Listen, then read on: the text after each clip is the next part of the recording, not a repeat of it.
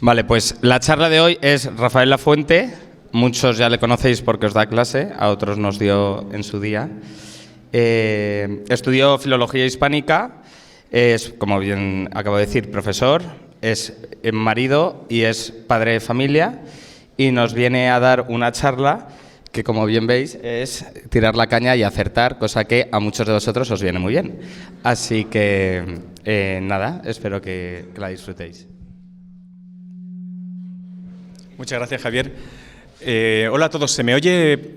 ¿Los que estáis atrás me oís? Me alegro un montón.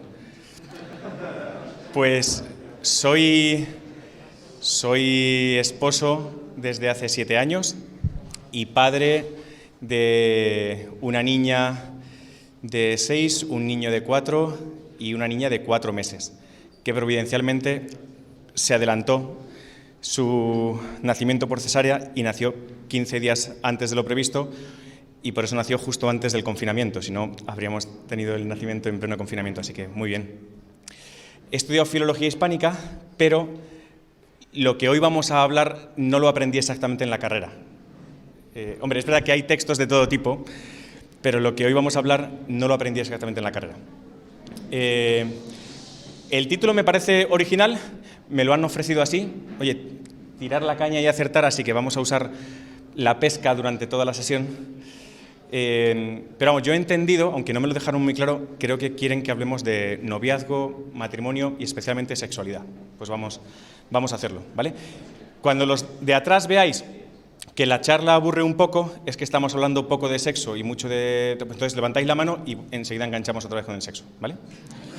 Muy bien, pues vamos a empezar. Eh, mirad, eh, vamos a empezar con una parte un poquito eh, negativa. Vamos a ponernos en situación de por qué es necesaria esta charla. Entonces, claro, ¿cómo está el agua? ¿Cómo está el agua? Voy a ofreceros en unas gráficas que espero que veáis bien los de atrás, unos datos de la pandemia de la que no hablan los políticos.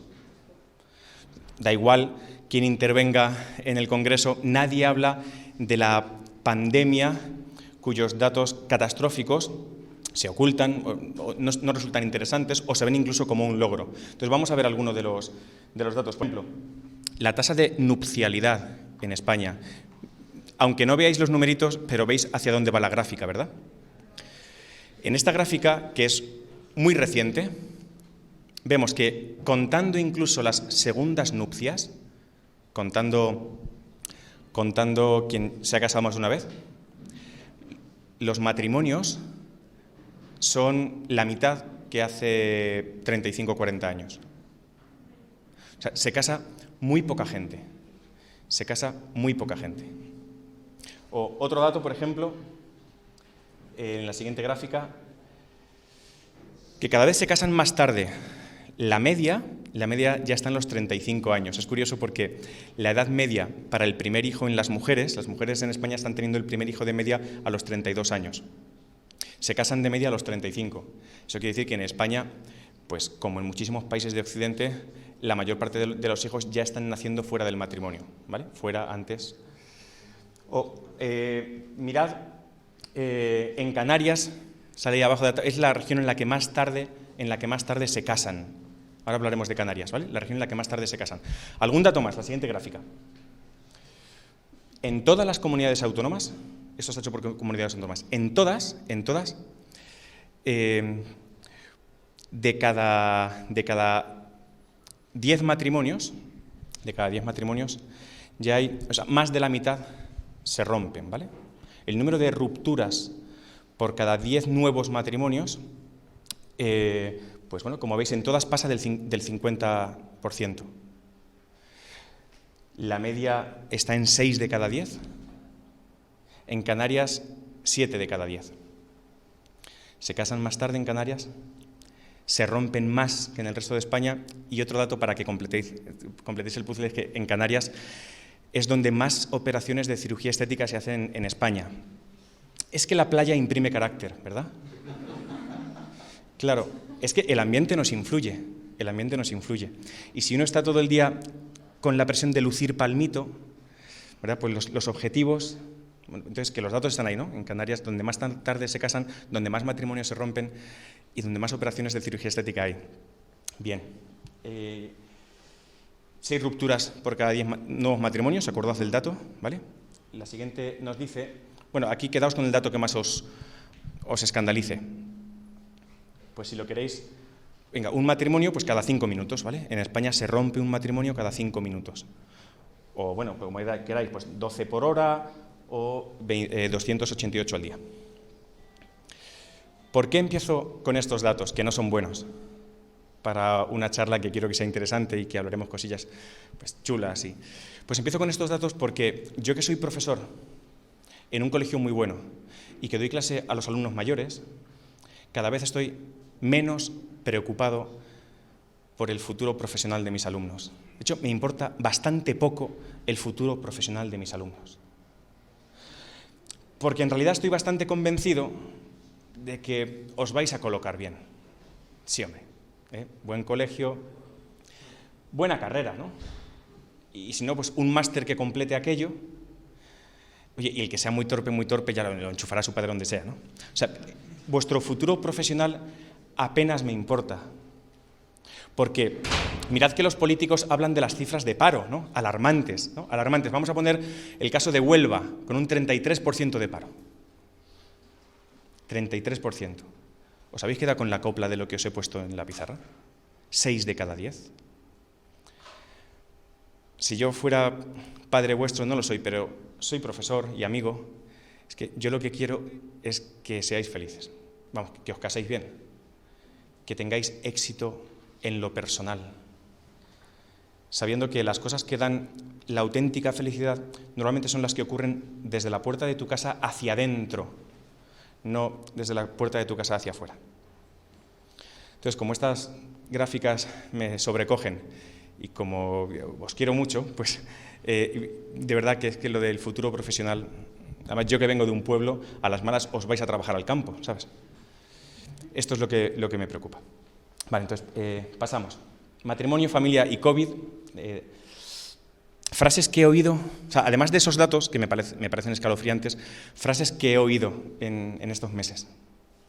Pues de, un, amigo que bueno, pues me hablaba de típico caso de un padre que está teletrabajando muchísimo, muchísimo en el confinamiento, muchísimo. Vamos, que no sale de la habitación. Y entonces este amigo que me lo contaba, que conocía bien a este padre, me dice, bueno, es que no sale de la, habitación porque lo que hay fuera de la habitación es eh, una mujer a la que no aguanta y unos hijos a los que desconoce. Entonces uno puede estar más cómodo teletrabajando, uno puede estar más cómodo llegando tardísimo a casa, porque lo que hay en casa no le gusta. Y pasar varios meses confinado en casa con aquello que no te gusta es tela marinera. Y seguro que se os vienen a la mente algunos ejemplos de personas queridas por vosotros o conocidas que lo de convivir en casa mucho tiempo se le hace cuesta arriba y que los divorcios post-COVID están al caer, porque van a aumentar un montón, igual que aumentan después de vacaciones. Y eso que en vacaciones la gente no convive tanto como se dice. Tú te vas a la playa y en el veraneo eh, sueltas a los hijos. sí, y además como hay mucho ambiente de el amiguismo, aquel playero, tú estás con tus amigos y ella con sus amigas. Y tus hijos, pues bien apañados saliendo por donde quieren. Entonces, no conviven tanto y aún así hay un montón de divorcios después de agosto. Pues con lo del COVID, que hemos estado metidos en casa, tela, ¿no? O, por ejemplo, algún matrimonio que, que es que lo han escuchado estos oídos, ¿no? Que saliendo del COVID, lo primero que decían es que necesito una escapadita. Claro, se refieren a escapadita con los amigos, en plan de, el plan de las bicis, la quedada con las amigas para no sé qué. Es que para mí eh, perdonad eh, todos los ejemplos que ponga personales, pero oye, para hablar de, amor, pues uno habla de lo que sabe y de lo que ha vivido, ¿no? Es que para mí el confinamiento ha sido una escapadita, porque yo estaba de baja por paternidad, justo, mi mujer estaba de baja por maternidad, y entonces estábamos encerrados en casa las personas que más nos queríamos. Ha sido una segunda luna de miel. Ha sido y eso no y con niños pequeños y con la cicatriz de mi mujer y con pero pero ah, yo he estado encantado encantado. Y los matrimonios con los que he hablado, que se quieren más o menos igual, pues me han dicho que han estado encantados en el confinamiento. Yo además con la suerte de que no tenía que trabajar mucho. He trabajado algo, pero, pero, pero no mucho. Y entonces, eh, pues a mí me gustaría salir de esta charla habiéndoos dado alguna idea de cómo pescar, cómo pescar para que si dentro de unos años hay un confinamiento, lo paséis pues también como lo he pasado yo. Que lo paséis con la mejor persona posible, siendo vosotros la mejor versión posible de vosotros mismos. ¿no? Entonces, pues de eso vamos a hablar. ¿vale? Bien. Entonces, eh, hecha esta introducción, eh, un poco triste, pero bueno, hay, hay que situarse, hay que saber dónde estamos. Porque ¿no? así cuando te diga tu padre, oye, que tienes que estudiar mucho, ponte a estudiar, que estás ahí vagueando, dice, no, papá, es que me ha dicho el de la charla que lo importante es amar, entonces que lo, de estudiar y, y, el trabajo profesional se me dará por añadidura, entonces que yo lo que tengo que hacer es, vale, no, entonces, hecha esa introducción, eh, ¿para qué pescamos? ¿Para qué pescamos? Y digo que si estamos incapacitados para la entrega. Entonces, vamos a, vamos a comentar algunos casos. Mira, esta es la rotonda de ahí de, bueno, la sabéis, ¿no? Entre, eh, uno sale de Retamar y entonces se encuentra con esta rotonda, uno puede ir a Majadahonda, uno puede ir a Pozuelo o a Carabanchel o a Madrid. Y, y hoy cuando nos enfrentamos a, a nuestro futuro, pensamos que somos súper libres Sí tenemos muchas opciones para elegir. De hecho, algunos se piensan que vosotros en Madrid sois más libres que yo en Ciudad Real porque en Madrid tienes más carreras para elegir que el que estudia en Ciudad Real, que hay menos carreras. pero eso no es cierto del todo.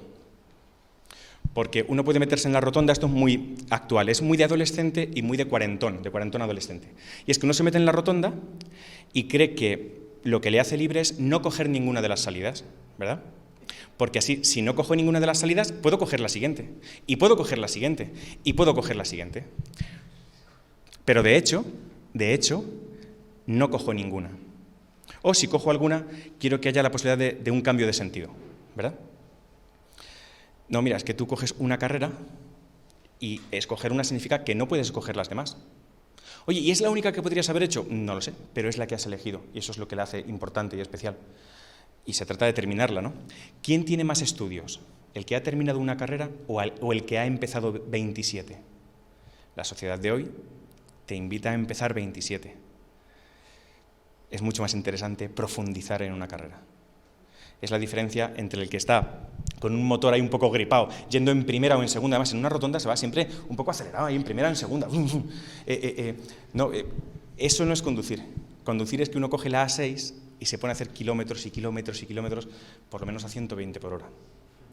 Esa es, eso es lo que yo percibo de mi vida matrimonial en comparación, claro, yo miro ahora a mi adolescencia y me da una pereza. Eh, además, una adolescencia sin formación, en un pueblo, saliendo hasta la hora que me daba la gana y con dinero en el bolsillo. Entonces yo miro hacia atrás, me veo en la rotonda y me da una pereza que me muero. Y cuando veo a mis amigos o gente mayor que yo, yo ahora tengo 33 años, veo a gente mayor que yo que vuelve a la rotonda, digo, están, están loquísimos. ¿no? Bien. Eso, eh, que, distingamos de la, libertad de que nos ofrecen, oye, ser libres, poder elegir entre muchas cosas, no estar atado a nada, y la libertad para no, soy libre, como soy libre, elijo y me comprometo con lo que elijo. Es una decisión completamente mía y una decisión completamente libre. Eh, entonces, en el terreno matrimonial, además de esos datos que hemos dado antes, tenemos que tener en cuenta una ley y una sociedad, pero una ley que nos maleduca y que nos condiciona. En España, eh, con la primera ley del divorcio, si no me equivoco, pues uno, uno se casaba, pedía separarse, había que estar separado antes que divorciado, tenía que, pasar una serie de meses separado antes de pedir el divorcio. Y además, para pedirlo, el divorcio se pedía por parte de los dos cónyuges y había que alegar un motivo. Oye, me, quiero separar por esto. Que es muy interesante, cuando uno tiene que dar motivos es muy interesante porque se aprende mucho. Sabemos que el 56% de las mujeres que se divorcian en Estados Unidos alegan, entre otros motivos, que su marido consume mucho porno. Entonces, cuando hay que alegar motivo, por lo menos tienes ahí el dato y luego te puede servir para estudiarlo si quieres. Esa fue la primera ley del divorcio en España. Con la ley actual, que vino a llamarse del divorcio express, eh, os sonará, en esta ley lo que se hacía es que tú en España, después de montar una ceremonia, porque para una boda ¿no? se, hacen planes, ceremonias, sea por lo civil o por la iglesia, hay algún señor un poco bien vestido o disfrazado que está delante de ti, que dice una serie de palabras establecidas, tú has preparado con mucha antelación, has concretado pues un salón, una comida.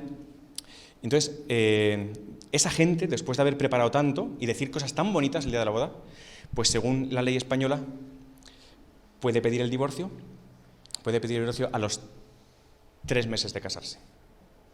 A los tres meses de casarte puedes pedir el divorcio y te lo conceden, por eso se llama express, en 15 días. O sea que el matrimonio civil en España dura, por ley, tres meses y 15 días. No tiene validez ninguna. De hecho, si, eh, estaba pensando, si interpretamos bien la gráfica primera que vimos de la tasa de, de rupturas por matrimonio, creo que es aún peor, creo que es aún peor que 6 de cada 10, porque en 6 de cada 10 solo cuenta las rupturas de aquellos que se han casado, o sea, que se lo han pensado, ceremonia y tal. O sea, no tiene en cuenta las rupturas de los que, han, de los que estaban conviviendo juntos sin casarse, ojo. Y solo tiene en cuenta a los que han formalizado su ruptura. O sea, no tienen en cuenta a la cantidad de matrimonios que siguen conviviendo juntos en un matrimonio absolutamente fracasado. Bueno, es que es demoledor, es demoledor. Pues eso, ¿no? Y la ley lo facilita, la ley nos maleduca y nos facilita porque nos dice, mira, cuando le has dicho delante de un alcalde o del cura eh, a, esa persona que es de, la persona de tu vida, le has dicho todo eso, esa entrega, tal, eso se puede romper y no pasa nada. Se puede romper y no pasa nada. Es una visión completamente distinta a la de, aquí tenéis unos barcos, unos barcos, veis que se están bueno, es que esto se cuenta, se cuenta tanto de Alejandro Magno como de Hernán Cortés. me, gusta mucho el ejemplo, ¿no? Es Hernán Cortés que llega con, ¿qué? con 500 hombres al Nuevo Mundo y lo que ve en la costa a la que tiene que acceder es una ciudad bien preparada, eh, bien pertrechada, pues ahí con, muchos más hombres de los que ellos tienen, con muy buenas defensas, con ¿Y qué hacemos? ¿Qué hacemos? Pues mira, si, si ese españolito de, yo de Almendralejo, que había ido allí con el bueno de Cortés, ve que lo que hay enfrente son un montón de indios, muchísimo más de lo que somos nosotros, y que nos van a dar tortas hasta en el carnet de identidad, y veo que mis barcos están ahí aparcaicos, ¿verdad? Oye, están los barcos aparcaicos, ¿a dónde voy a meterme donde no me llaman? Entonces, lo que te pide el cuerpo en un momento de dificultad es huir, es huir. Entonces, ¿qué decidió Hernán Cortés? quemar las naves. Porque una vez que los barcos están quemados, no puedes huir. Y la única salida es ganar. La única salida es hacia adelante. Vencer. Si uno se casa en un marco político y cultural en el que la puerta del divorcio está abierta, solo por tener esa puerta abierta, tu manera de enfrentarte a los problemas en pareja ya va a ser distinta, porque sabes, sabes que te puedes retirar. Claro, ya no luchas igual. No luchas igual porque sabes que te puedes retirar. Entonces, a esos datos que son la realidad, le sumamos este contexto, ¿verdad? Político, eh, jurídico, cultural. Pasamos. Y entonces, eh, perdonad, yo a veces pongo ejemplos de personas famosas. Pero eh, pongo de personas famosas porque como han hecho voluntariamente su vida pues así muy pública, pues creo que no falto a la caridad hablando de, Son casos que aparecen en las revistas, ¿vale? Son fotos que, yo, cuando hago una lectura ligera, pues cojo una revista de Estaz el Corazón y me entero de esto, ¿no? La persona que está recibiendo el premio Nobel en esa foto es Mario Vargas Llosa, un extraordinario escritor peruano que bueno, pues que llevaba, llevaba 49 años casado con su mujer. 49 años casado con su mujer, seguro, además como las mujeres sois tan previsoras, seguro que su mujer estaba preparando las bodas de oro, ¿verdad? Entonces, entonces ¿qué pasó? Pues eh, si le puedes dar a la... Pues pasó, pasó esto, esto. No venimos a juzgar a nadie, venimos a fijarnos en casos prácticos que nos pueden servir. Eh, pues nada, pues una, mujer también famosa que, bueno, pues vio que, oye, pues una mujer que, había contado entre sus conquistas, pues con el cantante más famoso de la España de la época, con un noble y con un ministro, pues dijo, oye, un premio Nobel quizás no me viene mal. Y así fue. Y entonces la prensa lo viste así. La prensa lo frivoliza. Qué bien, un paseo romántico por Lisboa o por Nueva York. Hombre, eso habría estado mejor preguntárselo a la mujer de Vargas Llosa. O a, mira, uno de sus tres hijos en una entrevista dijo, puso el nombre técnico de, la mayor parte de los divorcios. Dijo, mira, es que a ver si os enteráis los de la prensa que lo que ha ocurrido es que mi padre ha abandonado a mi madre. Mi padre ha abandonado a mi madre con ochenta y pico años. Entonces, ¿qué, saco yo de esto? Eh, bueno, o de este, o de este.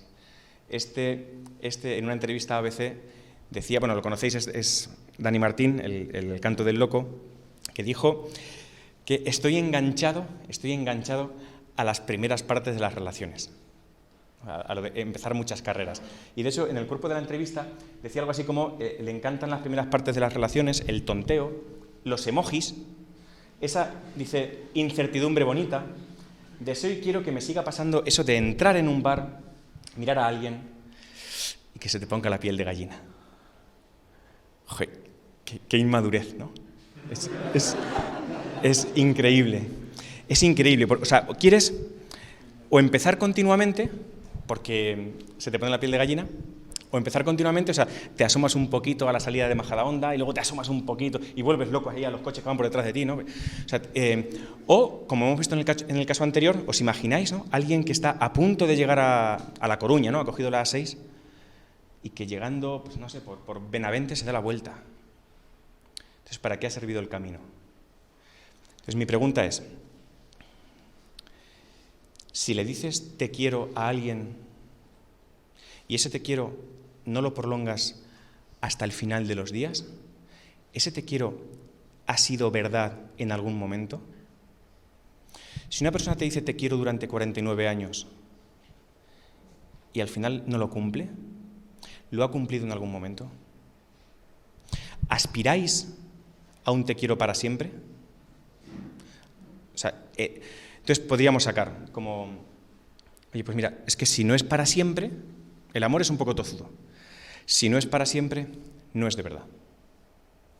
Decía Juan Pablo II que los que no están dispuestos a amarse para siempre, tampoco es que se amen ahora. Eh, si no es para siempre, no es verdad. Si no es... Entonces, si estás saliendo con alguien y no te ves con él para siempre, no digo que no lo quieras, pero lo quieres un poquito. Si, si quieres, invéntate otra palabra para decírselo. Sí, o sea, claro, porque no es como cuando yo le digo te quiero a mi mujer. Es muy importante distinguir si nos queremos del todo o nos queremos un poquito, o estamos empezando a querernos, para que luego no haya malentendidos, o haya sustos. Em, ¿Podemos poner este vídeo? Es, un vídeo, si, le, puedes dar al play. Si mueves el ratón, ahí, ahí tienes el... Eso es. Ah, no suena. Entonces no lo pongas, vale, ya está. No, es el, el vídeo de un señor que está pensando, eh, luego os paso el vídeo, está pensando dejar a su mujer, ¿vale? Y la va a dejar porque, bueno, os imagino que algunos lo conocéis, se llama Bastilla, de Isabel Coiset, y entonces, para, ver si el amor puede ser de verdad si no es para siempre, bueno, pues eh, nada, hay un señor que va a dejar a su mujer y la va a dejar porque está con una compañera de trabajo, con la secretaria, está liado, ¿no? Desde hace 18 meses. Y en el momento en el que la va a dejar, justo ese día que le iba a dejar, ella le enseña un papel del médico en el que pone que tiene leucemia en fase terminal. Y de verdad que él pensaba dejarla, ¿eh? pensaba dejarla. Entonces en ese momento él reacciona, pues no sé por qué, de esta manera, que es, le manda un mensaje a la amante diciendo que la deja y se pone a hacer con su mujer todo aquello que le gustaba a su mujer. Ir de compras con ella, ir a ver las películas que a ella le gustaban, eh, colocar cuadros en la casa, o sea, hacer todo lo que a ella le gustaba. Y eran cosas que antes, de verdad, a él le molestaban. ¿eh? Pero se pone a hacerlo por ella. Ella está necesitada, está débil y, lo que voy a hacer es darme, darme y darme y darme. Y bueno, acaba diciendo el, el vídeo, ¿no? que comportándose como un hombre enamorado, volvió a ser un hombre enamorado. Al principio lo hizo, venga, esto hay que hacerlo, y al final ya no le costaba. Al final se metió en el, en el ritmo de ella, en lo que ella necesitaba, y el tío pues, pues sigue con ella, hasta que la muerte los separa, ¿no? Y los separa pronto porque, porque ella estaba muy enferma. Eso, si no es para siempre, no es verdad, ¿vale? No sé si estáis de acuerdo conmigo, pero esa es una idea de las que os iba a decir. Si no es para siempre, no es verdad. Entonces, eh, las preguntas que os iba a hacer sobre el, vídeo es que, bueno, pues que si estabais dispuestos, ¿no? Yo, estaría dispuesto a, cuando se acaba el amor, es que se me ha acabado el amor, ¿estarías dispuesto a reconquistarla? Hace unos días me enteré de que unos conocidos míos se han, se han separado con dos niñas pequeñas y entonces él, que oirá lo que dice todo el mundo, lo que sale en las series, en las pelis, pues él le ha dicho a ella, como único motivo, de mucho peso, que, que ya no siente nada por ella. Entonces, como ya no siente nada por ella, pues la abandona a ella y a sus dos hijas, porque ya no siente nada por ella. Entonces, ¿estaríamos dispuestos a que si nos casamos con alguien y por lo que sea, o por culpa nuestra, nos enfriamos, como, como se suele decir, oye, ¿estaremos dispuestos a calentarnos? bueno, pues es, bastante sencillo, ¿no? Porque yo siempre pienso que cualquier persona es susceptible de enamorarse de cualquier persona. Solo hace falta pasar el tiempo suficiente juntos. De verdad, ¿eh? Dices, no, esta, esta compañera de trabajo, esta compañera de universidad, este compañero de clase no es muy guapo. Bueno, pasa, pasa tiempo con él. O sea, las infidelidades entre quienes se llevan a cabo. Con desconocidos, bueno, ahora por Tinder sí, pero la infidelidad habitual a tu novia o a tu mujer, sea en la universidad o en el trabajo, es con otra compañera con, la que te tomabas muchos cafés, ¿verdad? Entonces, claro, si te puedes enamorar de una compañera simplemente porque siempre te tomas el café a la misma hora en la maquinita esa cutre del vaso de plástico, pero te lo tomas justo con ella y tiene conversación agradable, y, pues mi pregunta sería, oye, ¿y cuántos cafés te tomas con tu novia? Para que te hayas podido enfriar y los cafés con la otra te... ¿No? Bueno, pues eh, eso, que cualquiera se puede enamorar de cualquier persona y entonces solo, solo hace falta pasar el tiempo necesario, pues hay que elegir con quién pasamos el tiempo, ¿no? Bueno, ahora hablaremos del tiempo. Y luego lo de... En, el, en el vídeo, claro, pues una mujer que, eh, cuyo marido estaba con otra, y luego el marido hace el intento de, reconquistarla. Y no sé, me preguntaba también, oye, ¿y estarías dispuesta o estarías tú dispuesto, si eres la persona que está sufriendo eh, en, un futuro matrimonio esa infidelidad, a, tener esa capacidad de, acoger, de perdonar? Bueno, eh, son preguntas que pueden ser interesantes. ¿no? Y la otra, em, claro, que íbamos a concretar, vamos a concretar. Si un tío es capaz de reenamorarse y un tío es capaz de entregarse pues eso, colgando cuadros y yendo a ver la peli que quiere ella y tal, pues, oye, para salvar esas cifras dramáticas que hay en España, ¿qué estamos dispuestos a hacer? ¿Cómo vamos a concretar nuestro futuro amor para que el nuestro sí sea un matrimonio de éxito? O sea, ¿cómo vamos a conseguir? Igual que la gente tiene bastante claro qué hacer para sacar un 10, o qué hacer para terminar la carrera como ellos quieren. Bueno, eso está bastante claro y hay muchas técnicas de estudio, ¿verdad? Y técnicas de...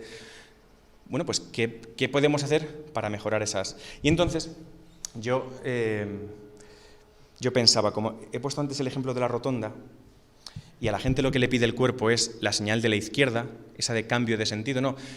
¿Verdad que se oye mucho lo de tengo derecho a equivocarme? ¿Verdad?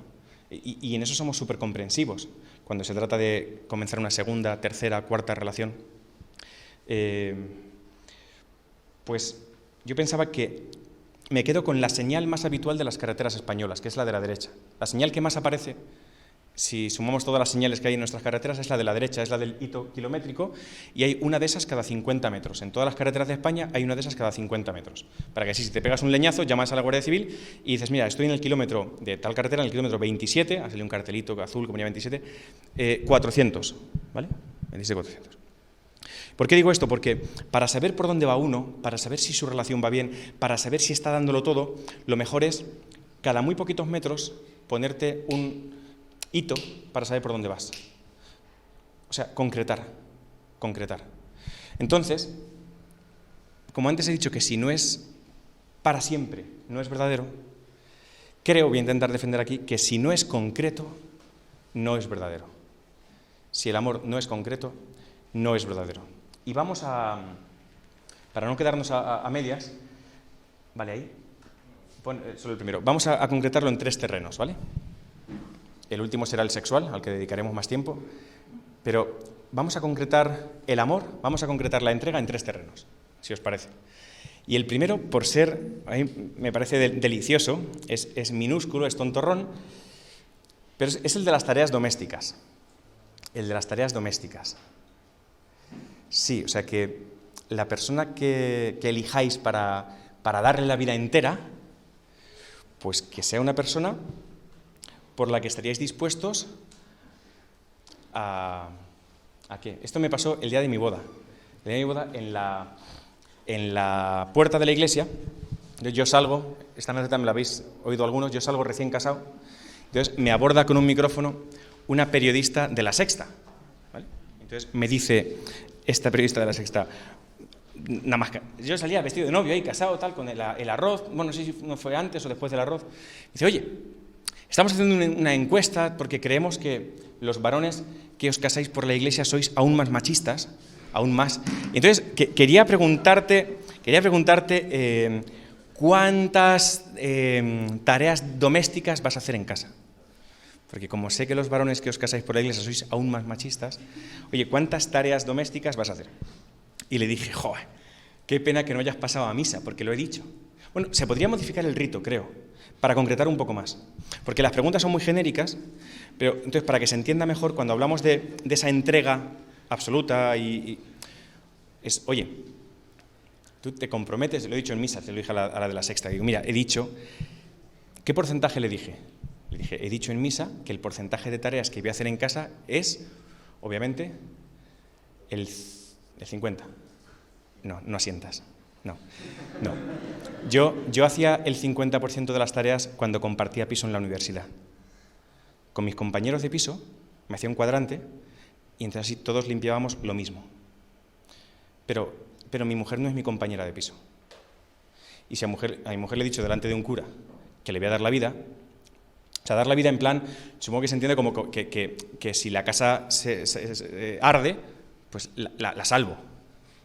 O que si a mi mujer le hace falta un riñón, le doy el mío. Pero, pero, eso de la entrega yo lo entiendo como que mientras va ocurriendo lo del incendio y mientras va ocurriendo lo del trasplante, que si voy a bajar la basura esta noche. O sea, concretando. O sea, hasta que le tengas que dar un riñón a tu mujer, ¿qué le vas a dar? Digo, para que vaya contentándose con algo, ¿no?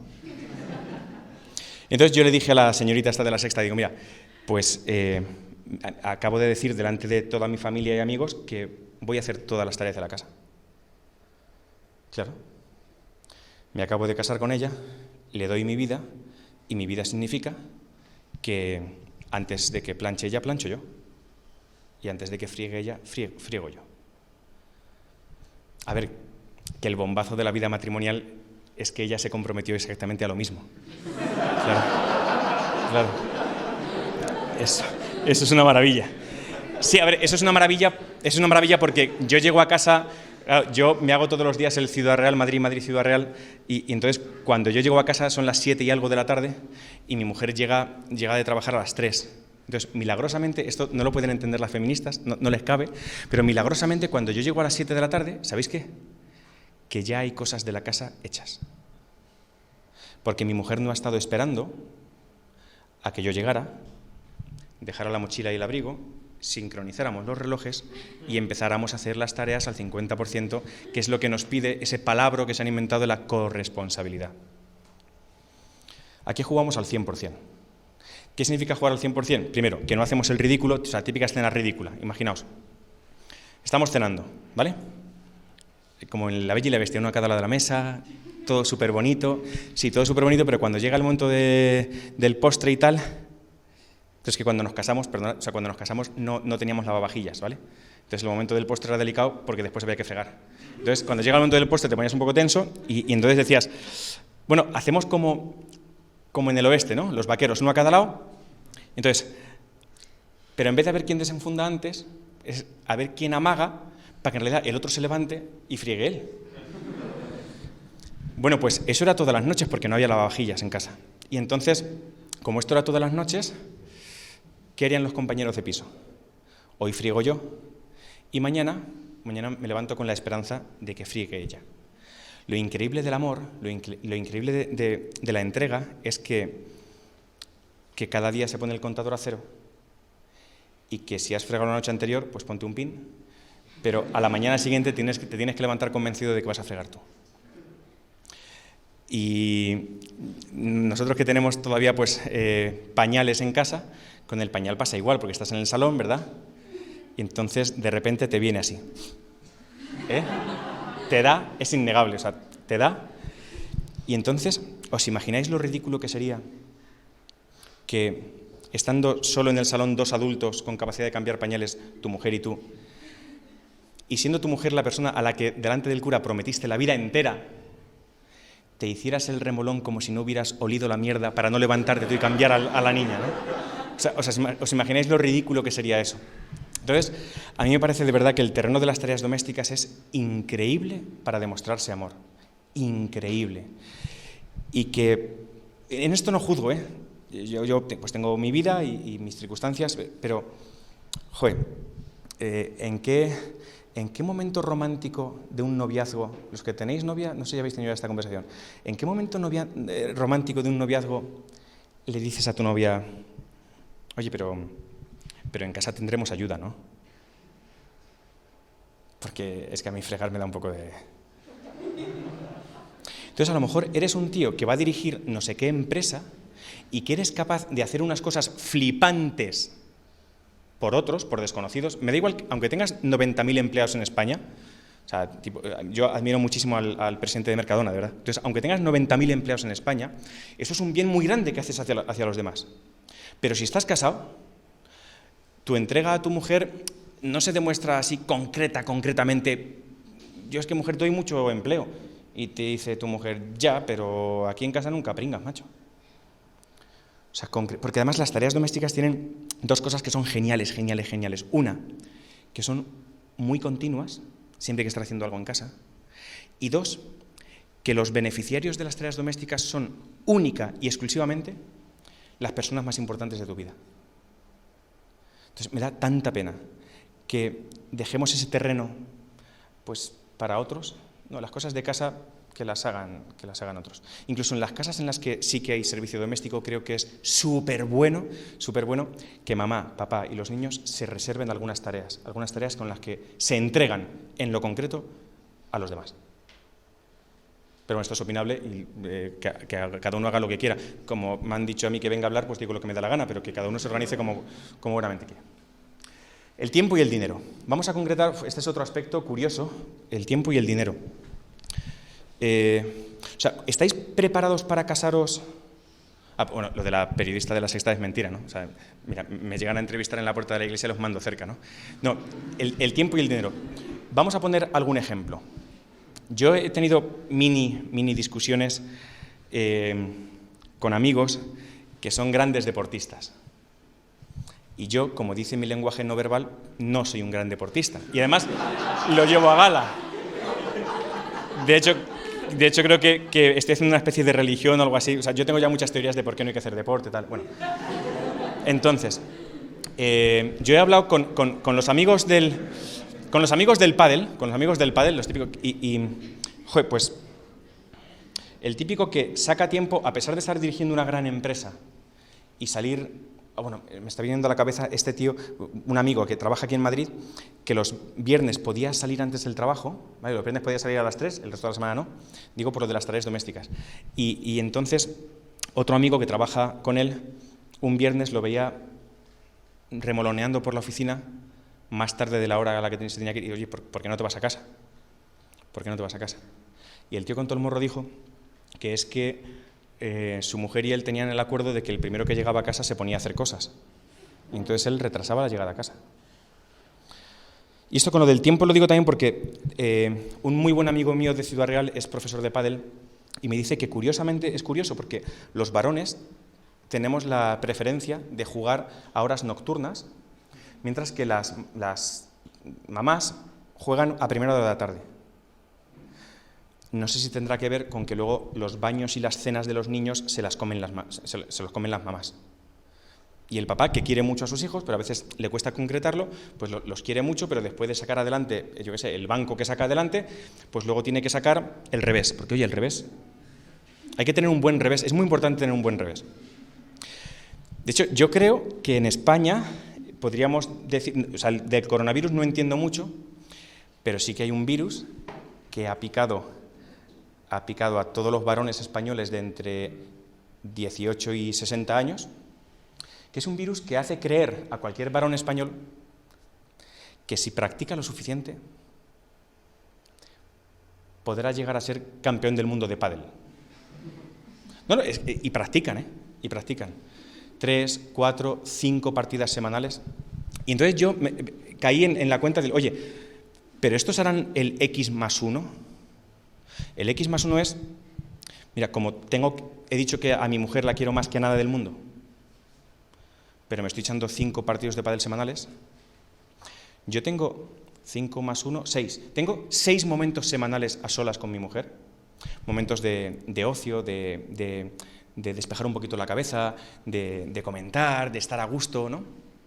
Porque entonces es, que si no, corremos un riesgo. No es que jugar al, al pádel sea malo, bueno, todavía no lo puedo demostrar, pero no es que sea malo en sí, sino que lo que es malo es no saber de, matemáticas.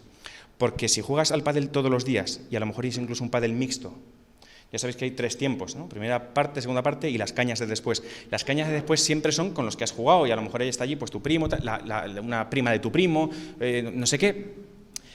Y te lías, porque estás a gusto, es un momento de despeje, estás a gusto y cuando estás a gusto las cosas entran mejor. Y en casa lo que tienes, ¿qué es lo que tienes en casa?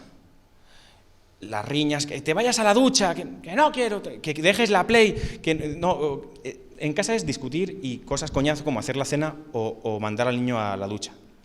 Y en el padre y la caña de después todo mola. ¿Con quién pasas el tiempo? Dime con quién pasas el tiempo y te diré a quién quieres. No es que yo tengo novia. Así, ¿y cuándo la ves? Pues un ratito los sábados por la tarde. Y a tus amigos cinco veces por semana. Hombre, pues novia, novia, novia, novia. Dime con quién pasas el tiempo y te diré, te diré a quién quieres. X más uno. ¿Tienes seis días a la semana para hacer cosas de ocio y divertidas con tu mujer, que son las que, las que te unen un montón? No. Pues habrá que recortar.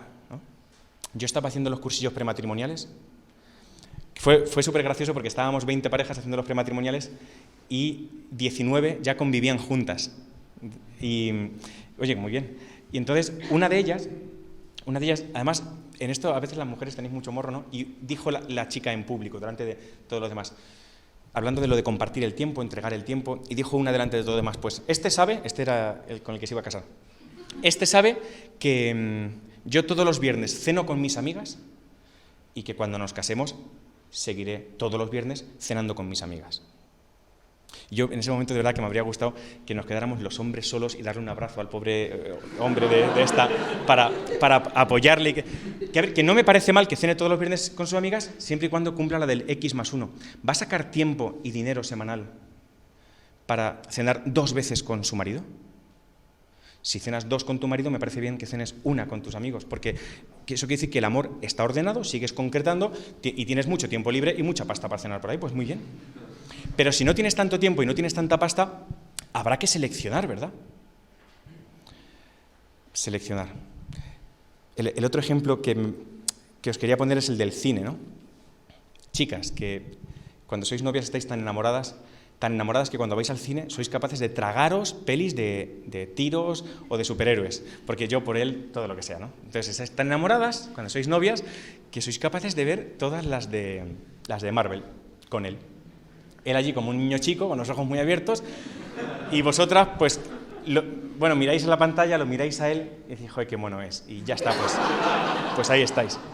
Y entonces es curioso porque si queréis que los datos que hemos visto al principio de la charla cambien, pues entonces tenéis que proyectaros un poquito hacia adelante. Y cuando una chica se proyecta hacia adelante y se ve con unos añitos más y siendo madre de familia, es que la escena es súper curiosa, ¿no? Porque imaginaos que ya estáis casadas, sois madres. Digo, es que pongo este ejemplo para compensar lo del padre, ¿no?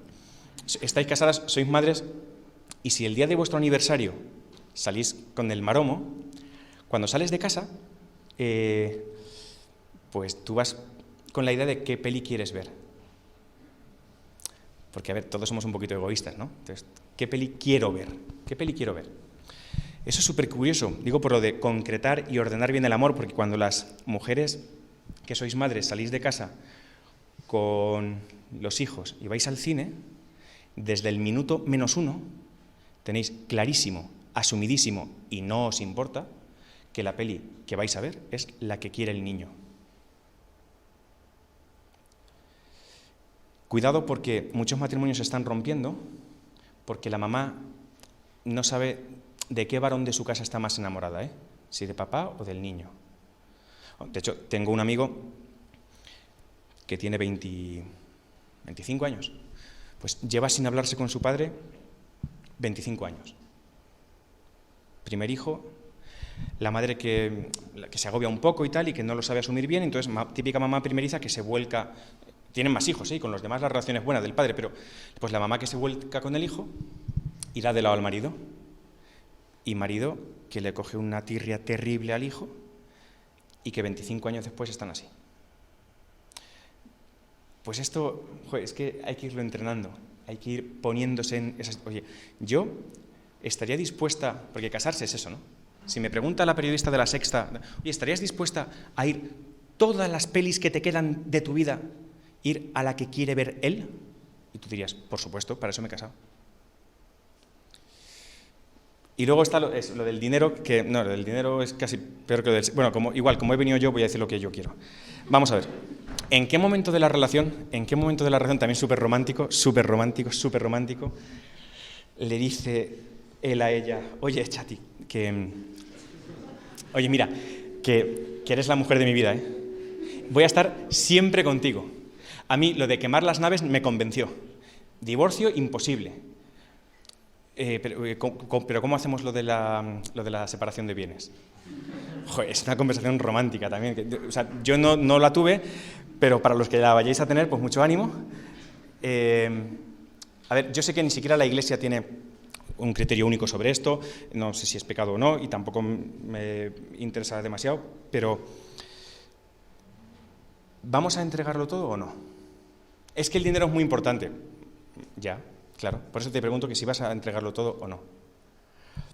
Cuando buscamos, ¿eh? Cuando buscamos un pavo, es que este tiene mucha pasta. Y se te hacen los ojos chiribitas. No, la pregunta es, ¿y esa pasta que tiene, te la va a entregar o no? Que te puede pasar, oye, que un alumno mío me dijo, sí, oiga, eso es muy bonito, pero mi madre desplumó a mi padre. Me lo dijo así. Digo, bueno, pues a ver, que, la vida es rica en matices, ¿eh? Y no venimos aquí a juzgar. Pero como si he venido a hablar yo, pues digo lo que a mí me parece. Eh, ¿no, ¿No pensáis que estar dispuesto a compartir todo salvo el dinero es, primero, poner el dinero en un lugar quizá prioritario y segundo, dejar esa puerta abierta de por sí pero aquí no veníamos a, no veníamos a por todas. A los chicos, por ejemplo, que, nos mola lo de apostar, ¿no? Fíjate cómo, cómo, está el tema de las apuestas online. ¿Tú no quieres apostar? ¿No te gusta apostarte el dinero? Coño, casate con bienes gananciales. ¿No te gusta el riesgo? pues en vez de meterle dinero a los galgos, le metes todo el dinero a tu matrimonio. Yo siempre digo que le estoy muy agradecido a mi mujer, porque mirad, eh, cuando nos casamos, yo llevaba un año trabajando y Diana pues no trabajaba. De hecho, estaba terminando el máster y le doy las gracias a Diana porque ella no me dijo en plan feminista, no, no, no, hasta que yo no gane lo mismo que tú, no nos casamos. Por si me dejas, ya sabes. No, iba a haber un sueldo familiar, un sueldo al que había que descontarle los viajes en tren a Madrid, el alquiler, las facturas, tal. Em, bueno, va a haber un sueldo familiar y es para los dos. A ver, supongo que ella también me está agradecida a mí, porque eh, bueno, pues el sueldo familiar lo iba a aportar yo. Pues eso es una aventura. Yo la recomiendo porque a mí me mola. Eh, pues eso, cada uno vea. Y luego, pues el tercer terreno en el que creo que hay que concretar mucho, porque si la entrega es total, el sexo tiene que ser total, y entonces a mí me da que estamos jugando a un sexo de segunda, tercera división y que como además muchos de muchas de las rupturas que hay, aparte de los problemas de comunicación, pues muchos problemas tienen que ver con la sexualidad, dedicaremos un ratito hoy a, a hablar de esto.